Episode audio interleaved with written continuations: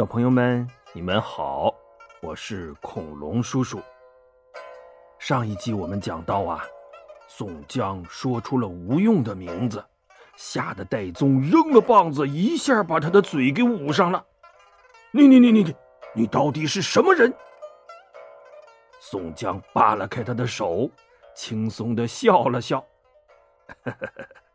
在下山东郓城县宋江。啊，你是山东及时雨宋公明？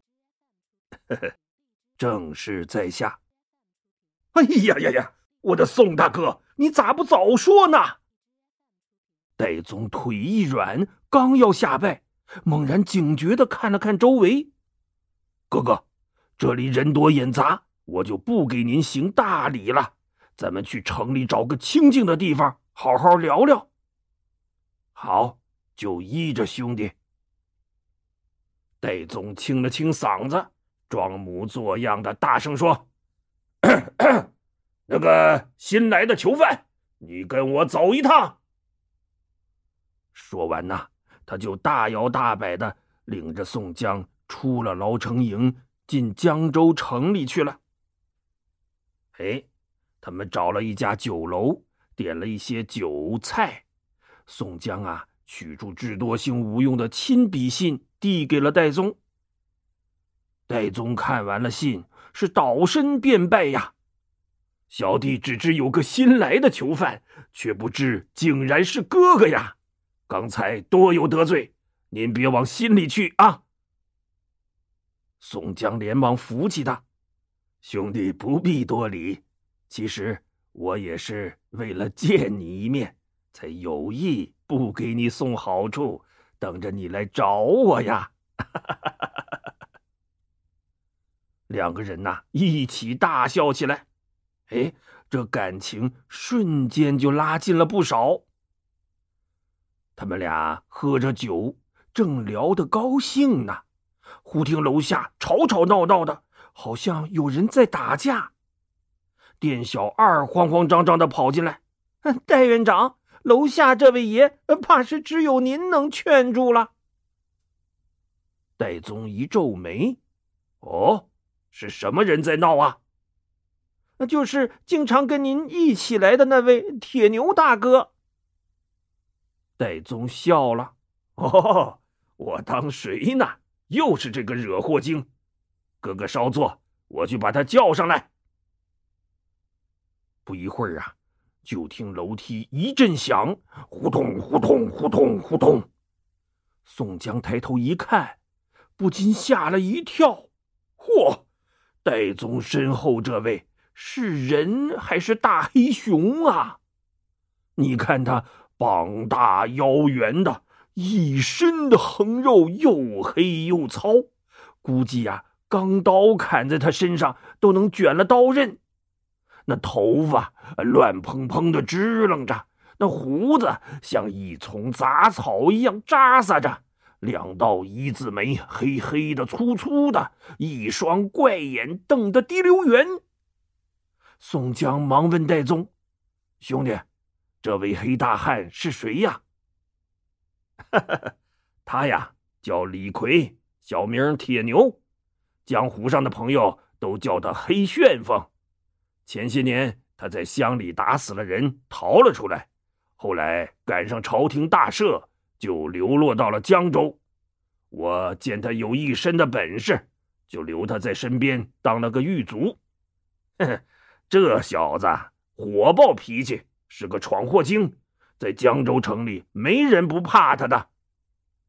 啊，当当当当！嘿，这位黑旋风李逵呀！可是《水浒传》里一个非常有性格的好汉，很多小朋友都知道他，是不是？那李逵为什么叫黑旋风呢？因为他不仅长得黑，还善使两把板斧，那一打起架来啊，呜呜呜呜呜呜，就像平地刮起一阵旋风一样，是永不可挡啊！这时啊，李逵瞪着大眼珠子一指宋江：“戴大哥，这小黑矬子是谁呀？”戴宗无奈的冲着宋江笑道：“哥哥，你看，这小子就是这么粗鲁，一点礼貌都没有。”李逵不乐意了：“我问大哥他是谁，怎么就粗鲁了？他还叫我黑大汉呢！”哎，算了算了，我跟你掰扯不清楚。我告诉你，他就是你时常嚷着要去投奔的义士哥哥。哦，他是山东及时雨黑宋江。李逵瞪着宋江打量了半天，得了吧，戴大哥又来哄我，骗我给他跪了，你再来取笑我。宋江啊！忍不住笑了起来，戴大哥没骗你，我就是如假包换的山东黑宋江。啊，还真是黑宋江啊！哎呀呀呀！李逵乐的呀，拍起了巴掌。老天有眼呐，还真让俺看见活的了！哈哈哈哈哈宋大哥。铁牛给你磕头了。说着，他呼通一下趴在地上，啊，梆梆梆梆，就给宋江磕起头来。宋江连忙上前扶起他：“好兄弟，快起来，坐下说话。”三个人重新落了座，宋江就问：“呐，铁牛兄弟，刚才为什么在楼下发怒啊？”哦。俺想跟店老板借十两银子，去把俺压在当铺的一锭大银子赎回来。谁知道他死活不借给俺！哼！要不是戴大哥来了，俺非打烂他这酒楼不可。哦，十两银子就够了吗？要不要利息呀？十两就够，利息俺有了。宋江点点头，从怀里。掏出十两银子递给他，兄弟，你拿去赎你的大银子吧。哎哎，戴宗刚要阻拦，李逵一伸手把那十两银子都抢过去了。还是宋大哥对铁牛好啊！两位哥哥先坐坐，俺去赎了大银子，再回来陪你们喝酒。说完呐，他就兴冲冲的跑下楼去了。戴宗无奈的摇摇头：“哎，哥哥，你不该把银子给他呀。”“哦，为什么呀？”“你听他胡说，他哪儿来的大银子啊？肯定是拿着你的钱又去赌博去了。”“哦，哈哈哈哈哈！戴兄弟不必见外，不就是十两银子吗？我倒觉得这位李兄弟……”性情爽直，我喜欢。来来来，咱们再喝两杯，然后去城外溜达溜达，怎么样啊？好，哥哥不说，我倒忘了，正该领哥哥去欣赏欣赏这江边的美景啊。他们又喝了一会儿，就结了账，出了酒楼，溜溜达达的走出城外。哎。忽见前边一个赌房门口有人闹哄哄的，正在打架呢。一个黑大汉东一拳西一脚，把那些赌客们打得哭爹喊娘、东倒西歪的。赌房老板呐，捂着红肿的腮帮子，站在门口喊道：“李大哥，你平时赌钱挺讲道理的呀，今儿个怎么不讲理呀？”你输的银子抢回去也就罢了，怎么连我们的钱也抢啊？黑大汉吹胡子瞪眼的叫道：“这是俺哥哥的银子，今儿个俺就不讲理了。”戴宗定睛一看，哼，哥哥，我说什么来着？您就不该把钱借给他。那黑大汉是谁呀？正是黑旋风李逵，戴宗蹭蹭蹭几步赶过去，一扳他的肩膀：“铁牛，你又在胡闹！哪儿来的鸟人，敢管俺的闲事儿？”李逵转身举拳就要打，他猛地发现身后站着的是戴宗和宋江，他立刻像泄了气的皮球，蔫儿了。呃，两位哥哥怎么来了？戴宗板着脸训斥道：“你干嘛抢人家银子啊？”李逵低着头，扭捏的搓着衣角。呃，俺本来想多赢点钱，好请宋大哥去吃好东西，没成想，反倒把十两银子都输了。俺一着急，就就……他猛地抬起头，一脸委屈的冲着宋江解释：“宋大哥，俺铁牛平时很讲道理的。”就今儿个急眼了，呃，才不讲道理了。宋江大笑起来：“ 兄弟，要是缺银子使，尽管跟我要，哪有输了不认账的道理呀？快把银子还给人家。”李逵像个犯了错的小孩，不情不愿的把两个兜里的银子都掏了出来，递给宋江。宋江又把银子递还给赌坊老板。那老板接过银子，作了个揖：“两位官人，李大哥输的这十两银子，还是还给他吧。平时抬头不见低头见的，嗯，别结了仇。”宋江摆摆手：“哎，输了就是输了。再说他打伤了你好几个人，就当是医药费吧。”我兄弟不会再来找麻烦了。